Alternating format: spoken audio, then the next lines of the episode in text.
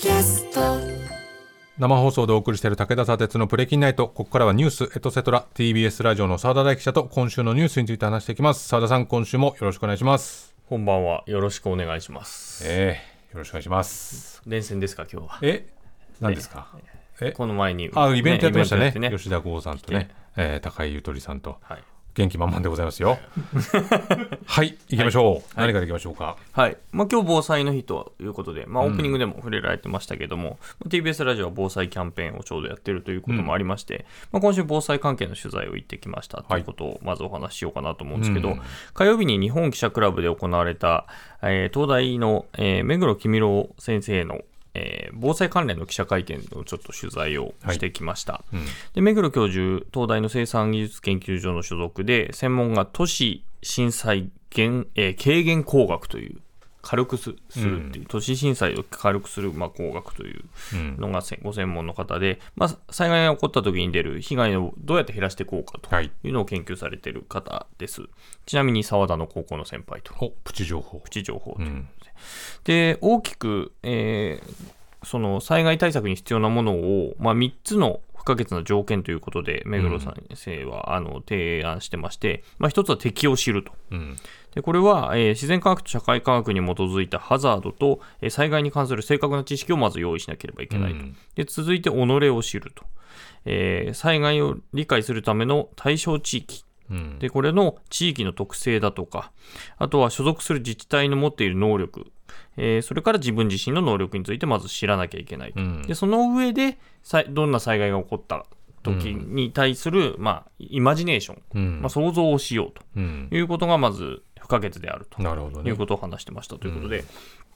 まず何が起きるかということを考えておかなきゃいけないということで、まあうん。まあ、ここは東京ということなので、東京の話をちょっとしようと思うんですけど、まあ、都心を震源とする、えーマグニチュード7.3の首都直下地震と、まあ、これもいずれ来るであろうということを言われていて、はい。まあ、2013年に内閣府が試算したところによると、えー死者が2.3万人。う、ん。で建物被害が61万棟、えで被害総額が95兆円ということで、95まあ、非常に大きいんですけれど、うんでこれ、学会でもまあ試算が出されていて、うん。土木学会というところが2018年に出した試算だと、これ、ひ経済被害で855兆円と、まあ、うん被害総額っていうのはさあのさっきのは物理的な被害だけで、はいはいはいまあ、それ以外にもまあ波及していくということも含めて、うん。まあ850兆円とうん。いう被害が出るであろうと、すごい額だよね。すごい額ですね。うん。で目黒教授、過去の震災をこう示しながらですね、まあ、これ、経済的被害だとか人的被害だけじゃないと、震災が起こった時では何が起こっていくかっていうと、うん。まあ、その後、大きな影響が実は出てくるよと。いうことを指摘していて、まあ、関東大震災の時はちょうどまあ大正デモクラシーの真っ只中で、まあ、民主主義が少しずつ入ってくるっていう段階だったんだけれども、うん。あのし震災復興のためにやっぱり強いリーダーシップが必要とされるというムードがまあ国民の中にも出て、うん。まあ、そのことが結果的に後々の第二次大戦とかにつながっていくような、うん。ある種強権的なものを求めていくようなムードにもそのことがつながっていったんじゃないかという見方もできるんじゃないかということをお話しされていて。分かりやすいはい空気、それを引っ張ってくれる人を欲しがるってことですよね。はい、でやっぱり東日本大震災があった後も、うん。結構やっぱそういう流れって少し出た、か社会のムードってかなり変わったなっていうふうに、うん。我々も体験してるところではあったりもするので、うん。まあ、そういうところが、えー例えばまあ中央集権的な非常につ強いものに対する渇望みたいな国民側の、が、えー促されるという可能性もあるので、まあ、そうそうはならないようにというか、そうなりすぎないような、えー準備をしておく必要があると確かに。いう話もされていたと。うん。で当時の東京の人口と比べると、今、東京だけだと3.6倍うん。いて、でかつ首都圏全体になると4.5倍の人口になるうん。ということで、被害自体はもっと広がる可能性が当然ながら指摘されていると。うん。まあ、当時よりは建物の,、ね、あの耐震強度とかは、うん。えー強くなってるっていうこともあるので、うん。まあ、一概には言えないとはいえ、まあ、大きくなる可能性は当然ありますよねと。うん。で、戦後日本はその、まあ、焼け野原になった後に、高度経済成長期にかなりインフラに多額の予算を投じていて、うん。えーそれで防災に寄与した面、あの、護岸工事とかですね、うん。まあ、そういうところも含めてあったんだけれども、今後20年でトンネルだと5割、うん。水門とか河川に関わる施設だと3割から4割、はいはい。で、港湾の岸壁とかが6割、これが建築から50年以上経つとうん。いうことで、まあ、脆くなってくる、老朽化の問題が現実問題としてあると。当時一気に建てたものが一気に老朽化してくるっていうことですよね。はい、これはまあずっと指摘されていることではあって、うんまあ、実際あの、ね、高速道路のトンネルが崩落したりみたいなこともあったりもしているわけですけど、まあ、そういうようなことがどんどん起こってくると、一方で、その日本自体は、もう今週も出ましたけれども、えー出生数が、えー40万人終わったのかな？そうですね。はい、っていう話が出ていて、ということで、その使える予算っていうのが限られてくると、人口が減ってくる中で予算が限られてくるんで、どこに何をいくら使うかっていうところが、今後やっぱ大きな問題になってくるという。ことなんですよね、老朽化が進んでいくのに。で、目黒さんは、その平時と有事を分けずにうん。対策していくフェーズフリー、まあ、これ、まあ、流行のワードにもなってますけれども、えーこれ分けずにやっていくってことが大事なんじゃないかという話をうんしていて、まあ、平時のうちからまあ過去起こったことを分析しながら起こりそうなことを想定して、それに備えていくっていうことがまあ大事であるよと。うんいう話がしてましたと。で、特にその、あの、いくつもまあ、目黒先生は、その、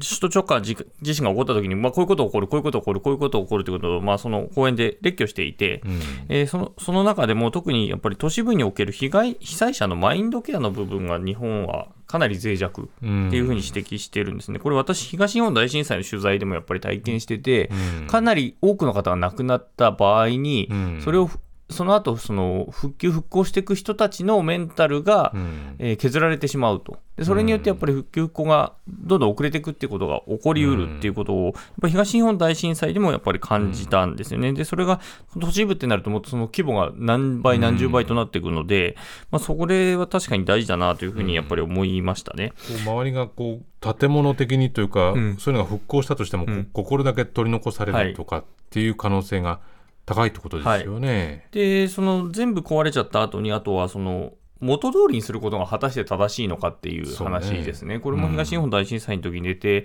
その時に一気にやっぱり、まあ、過疎化も進んでたので、スモールシティにすべきではないかっていうような話も、その直後は出てたんですけど、やっぱりその通りにはなかなかいかずに、やっぱ元通りに戻って、で、でも結局その、高齢化していった人たちが街として使いづらくなってしまってみたいな話っていうのは実際起こった話なので、うん。これ起こる前にそういうことも議論しておくってことは大事なんじゃないかっていう指摘もなされていました。この、えー講演結構勉強になるものなので、うん。日本記者クラブのホームページから見れますので、うん。もし、えーご興味ある方、はい。えーはぜひ見ていただければなというふうに思いました。はい。でそして今日は、まあ、関東大震災からまあ100年ということで、うん。えー慰霊の法要が墨田区の、えーうん。横網町公園の東京慰霊堂で、えー行われまして、まあ、うん多くの市民が訪れていて、私もちょっと行ってきましたと。ははは。はい、で当時あの、流言によって殺された朝鮮人の、えー犠牲者を追悼する法要というのも行われてまして、うん。えーそこではやっぱりデマで多くの犠牲者が出たと。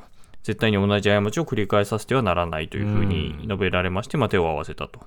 いうことですね。ただ、あの、オープニングでも触れられましたけれども、れ2016年までは歴代の都知事がもうこれに追悼文っていうのを寄せてたんだけれども、うん。今年も小池知事からは送付がなされず、で、かつ、ヘイトスピーチを行った団体がここの横で、うん。えー追悼するんだっていうような、えーイベントをやるということを申請して、それに対して集会の許可を出すと、うん。党として。うん。ただか、この団体は過去にそのヘイトスピーチを行ったっていうことで、まあ、認定もされている団体で、どうなんだっていうこともあったりとかっていうこともあって、ちょっとなかなか物々しい雰囲気というか、うん。機動隊がいたりみたいな、機動隊というか、まあ、警察官か、うん。がかなり複数立っているっていうような様子もありました。そういう状況をうん。この小池さんが作ったっていうことでもあるわけですよね。まあそうですよね。うん。で、松野官房長官、あの水曜日の会見の中で調査した限り、政府内で事実関係を把握できる記録にが見当たらないと、うんこれ朝鮮人虐殺について本言当にったと。問題発言だと思うんだけどね。はいで、これ、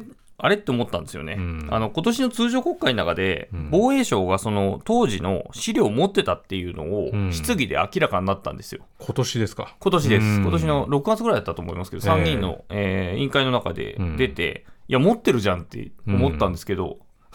でもまあ